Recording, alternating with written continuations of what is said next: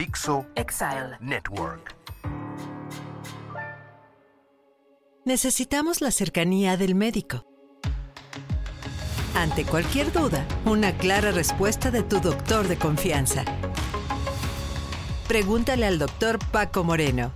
Me da mucho gusto estar con ustedes en este nuevo podcast. Pregúntale al doctor Paco Moreno, en el cual resolvemos las dudas acerca de las enfermedades que estamos viviendo, de la pandemia por COVID-19, vacunas, enfermedades emergentes. Recuerda que estar bien informado te protege a ti y a tu familia y la mejor manera de estar bien protegido es con medidas preventivas. Así es que empecemos con tus preguntas.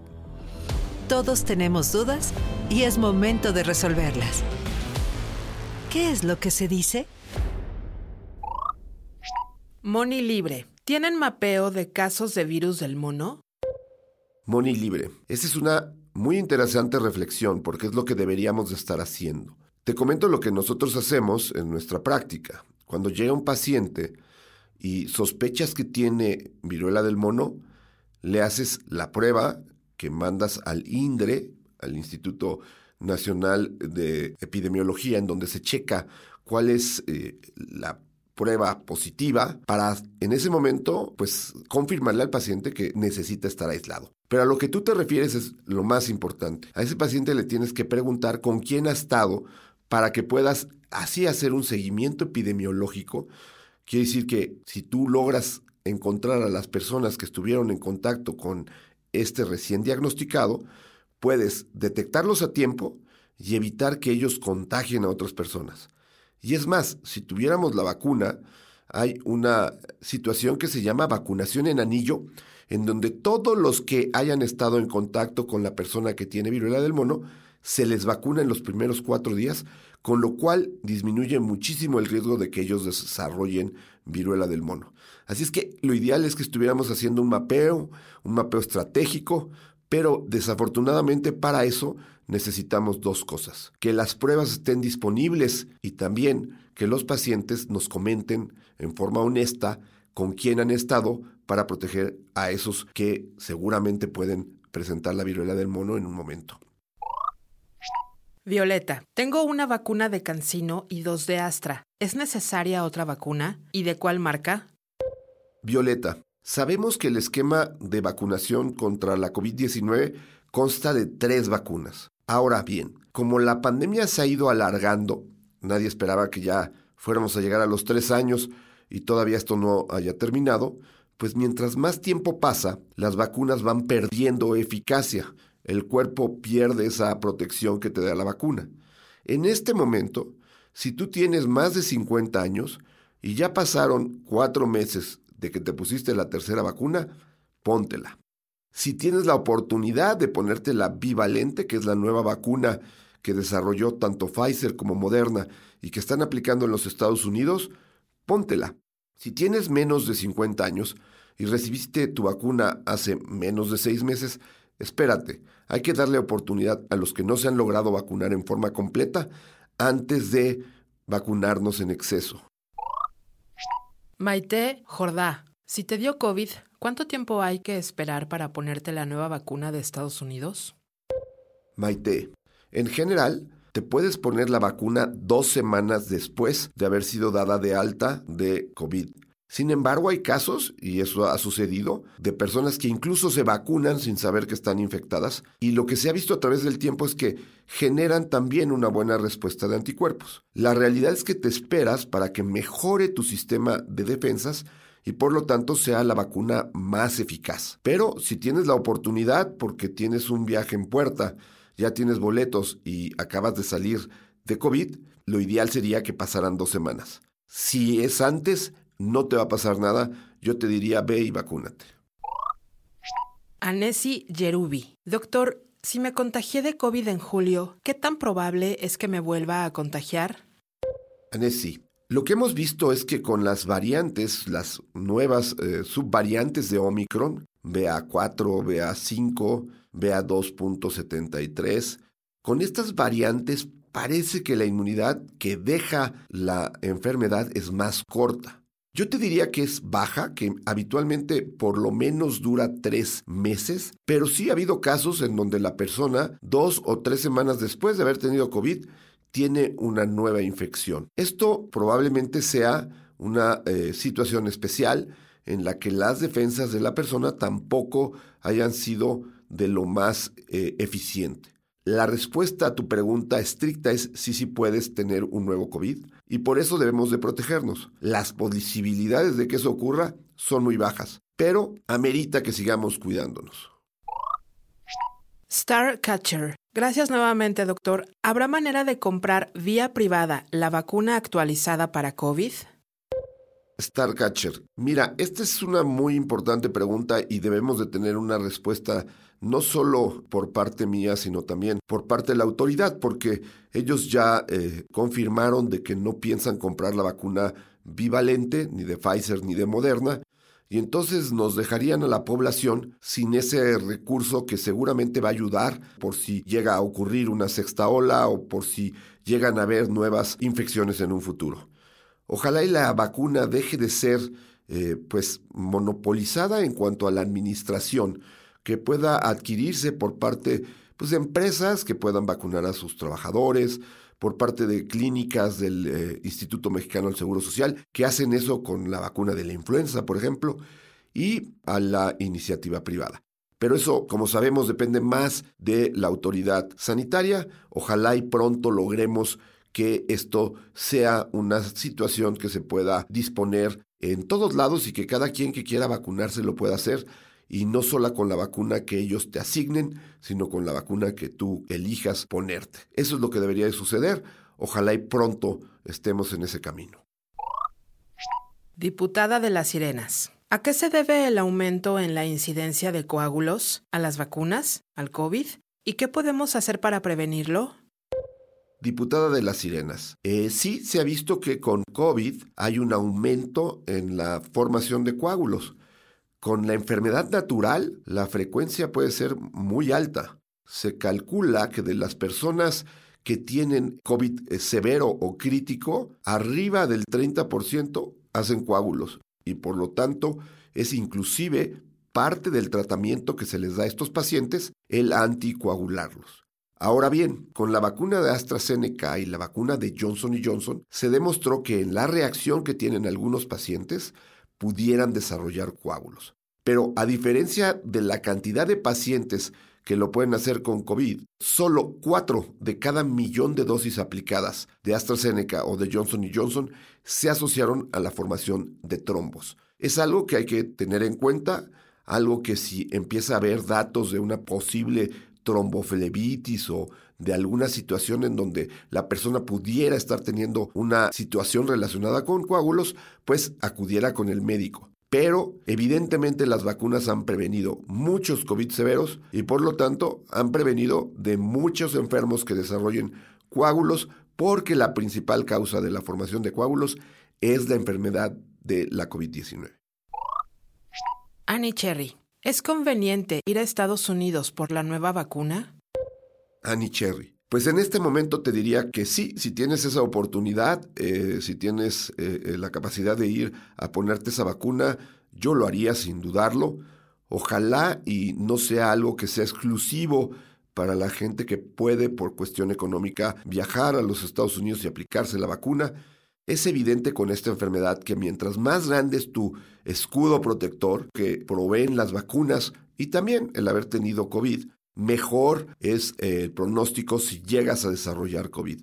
Así es que sí, si puedes hacerlo, ve y aplícatela y ojalá pronto tengamos la posibilidad de aplicarla aquí en México. La salud es para todos y las vacunas deberían de ser para todos y no solamente eh, que la decisión dependa de unos cuantos. Tenemos por naturaleza, por derecho, el tener la posibilidad de adquirir nuestras vacunas.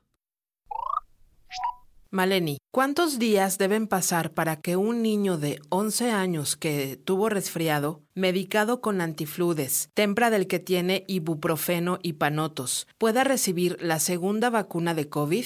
¿Se puede aplicar si aún está tomando pulmonarón?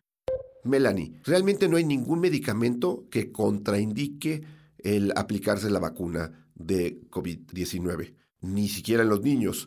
La realidad es que tú esperas que el niño esté en la mejor forma posible para que su respuesta inmune sea lo más favorable. Si una persona está enferma, pues sus defensas van a estar bajas y la respuesta a la vacuna puede que no sea la ideal. Pero no depende de medicamentos de los que esté tomando la persona. Más bien depende de su estado de defensas. Y por eso habitualmente queremos que la vacuna se aplique a gente que no esté con algún padecimiento. Sin embargo, en muchas ocasiones esto no se puede lograr y es mejor que te vacunes aún estando con ciertos síntomas de gripa que dejarlo pasar y que después no te puedas vacunar. Folio 26. ¿Usted cree que las vacunas COVID algún día dejen de ser de emergencia o eso no será posible dada la rapidez con que muta el virus? ¿Qué se necesitaría para que se puedan comercializar? Folio 26. Pues mira, yo te diría que seguramente sí, las vacunas van a dejar de ser un biológico de emergencia, porque pues esto ha sucedido con la influenza, es el virus eh, respiratorio, la, la, familia de la influenza sería la familia de virus respiratorios más parecida a lo que hemos vivido con los coronavirus. Y en ese caso, la vacuna de la influenza se aplica anualmente y está comercializada. Tú te la puedes poner por parte de la autoridad y te ponen una vacuna que es trivalente o te la puedes poner en forma privada que en este caso es cuatrivalente, es decir, tiene cuatro diferentes variantes del virus de la influenza que se piensa que van a estar siendo los que circulen en ese año. Y esta vacuna afortunadamente pues se puede poner sin necesidad de que la autoridad la ponga cuando ellos quieren, donde quieren y cuando quieren. Eh, eso seguramente va a acabar pasando con COVID y también depende de nosotros que alcemos la voz y pidamos la vacuna. Necesitamos que se entienda por parte de la autoridad que estamos hablando de una situación de salud en donde no solamente eh, el vacunado es beneficiado, todos los que están alrededor de esa persona pues al tener el vacuna es más difícil que se enferme y también protege a los demás. Así es que ojalá y pronto podamos disponer de esta situación que tú muy bien indicas, en donde la vacuna deje de ser un biológico de emergencia y pueda adquirirse en forma comercial. Mirita, si tengo dos de Pfizer más una Astra, la última dosis aplicada en noviembre del 2021, ¿recomienda aplicar un refuerzo este año? Mirita, si te lo aplicaste en noviembre del 21, ya prácticamente vas a cumplir un año de la aplicación de la tercera dosis. Como se ha alargado la pandemia, pues es probable que tu sistema de defensas empiece a tener un descenso en el número de anticuerpos que se ha relacionado directamente con la aparición de enfermedades más severas. Así es que si tienes la oportunidad de ponerte una cuarta dosis, póntela. Idealmente sería la vacuna de variantes que contiene a la de Omicron y a la variante original. Así es que adelante y ojalá puedas conseguir esa vacuna que es la más nueva y que es la que nos va a proteger más contra estas nuevas variantes que circulan. Sandra DC, ¿cómo adquieren el virus del mono los pacientes? ¿En cuánto tiempo después pueden tener consulta odontológica? Sandra DC, la transmisión de la viruela símica o la viruela del mono es a través de un contacto estrecho. Incluso la mayor parte de los casos se presenta como una enfermedad de transmisión sexual. No solamente se contagia por ese medio, porque hay personas que al estar en contacto con alguien que tiene viruela del mono y tocar las lesiones, se puede contagiar sin tener una relación íntima. Habitualmente la persona que tiene viruela del mono va a dejar de ser contagioso aproximadamente a los 21 días de que empezaron los síntomas y la mayor parte de esas lesiones ya cicatrizaron y se cayeron. Así es que si han pasado tres semanas después de que esa persona tuvo viruela del mono, puede ir a su consulta odontológica y no es ningún riesgo para los demás pacientes que pueden estar en ese consultorio y tampoco para el odontólogo que lo va a atender. Carlos José, Doctor Moreno, ahora que solo tenemos opción de soberana, ¿es indispensable ponérnosla o cuidarnos y esperar que algún día llegue la de Omicron? Esperemos que pronto tengamos la vacuna de Omicron, la bivalente que en este momento la tiene Pfizer y Moderna y que todavía no se ha adquirido en México y que por los anuncios recientes de la autoridad pareciera que la van a cambiar por soberana. El problema con la vacuna soberana es que pues no tiene incluida las subvariantes y las variantes, que pues es la forma como se ha ido modernizando la vacuna. Yo no conozco datos y parece que no existen, eh, más que los propios de Cuba, en donde se produjo esta vacuna, que te puedan asegurar una eficacia adecuada. Aparentemente la seguridad es buena porque sabemos que muchos cubanos se han vacunado y no sabemos de efectos colaterales serios. Pero la realidad es que conviene vacunarse con aquellos biológicos que sí están aprobados por la Organización Mundial de la Salud y ninguno de los biológicos de Cuba, desafortunadamente, tienen esa autorización. Y no es por una cuestión política, es simplemente que para adquirir esa autorización necesitan presentar estudios grandes en donde demuestren que la vacuna realmente es eficaz. Esos estudios se revisan por pares, y en caso de que sí sea una buena vacuna, se aprueba. Ya sabemos que hay vacunas chinas aprobadas por la Organización Mundial de la Salud y en el caso de las vacunas cubanas todavía no hay ninguna que esté autorizada. Yo me esperaría y ojalá y sea un mensaje para adquirir las nuevas vacunas. Los cuidados y prevención están en tus manos. Acércate a tu doctor de confianza e infórmate. ¿Qué es lo que tienes que saber? Después de oír sus preguntas, creo que hay mensajes importantes que mencionar. Primero, somos un país, y esto acaba de ser publicado en un artículo científico, en donde la gente está más abierta a vacunarse. A diferencia de lo que aparece en Europa o en los Estados Unidos, aquí la cultura de la antivacuna no parece ser el problema. Desafortunadamente no hemos podido tener la libertad de tener la vacuna que queremos o la que quieres tú aplicarte. Y pues esto yo les diría, hay que alzar la voz y pedir que tengamos la disponibilidad de todas las vacunas en tiempo y forma. Acordémonos también de que las vacunas para los niños se tardaron en ser aplicadas. Así es que, por un lado, me da mucho gusto que la gente esté ávida de vacunarse, y por otro lado, los invito a que alcemos la voz y digamos queremos las vacunas porque es nuestro derecho. Quisiera comentarles acerca de la viruela del mono. Parecería a nivel mundial que hay un descenso en el número de casos. Realmente en México hacemos tan pocas pruebas que no conocemos cuál es la situación real que estamos viviendo.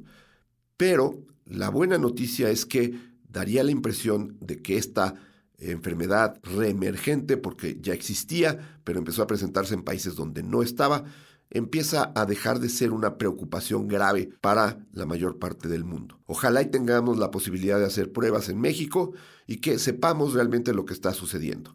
Pero sería el mensaje de una enfermedad menos por la cual preocuparnos y esperar que pronto también eso suceda con COVID-19, en donde la enfermedad se vuelva endémica y podamos regresar a vivir como lo hacíamos antes del 2020.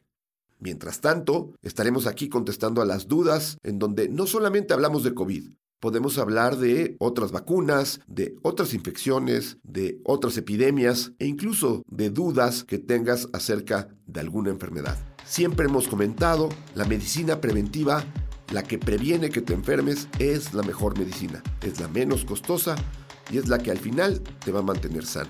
Así es que aquí te espero la próxima semana y sígueme en mis redes sociales. En Twitter, arroba DR Paco Moreno 1 y en Instagram, arroba DR Paco Moreno 1.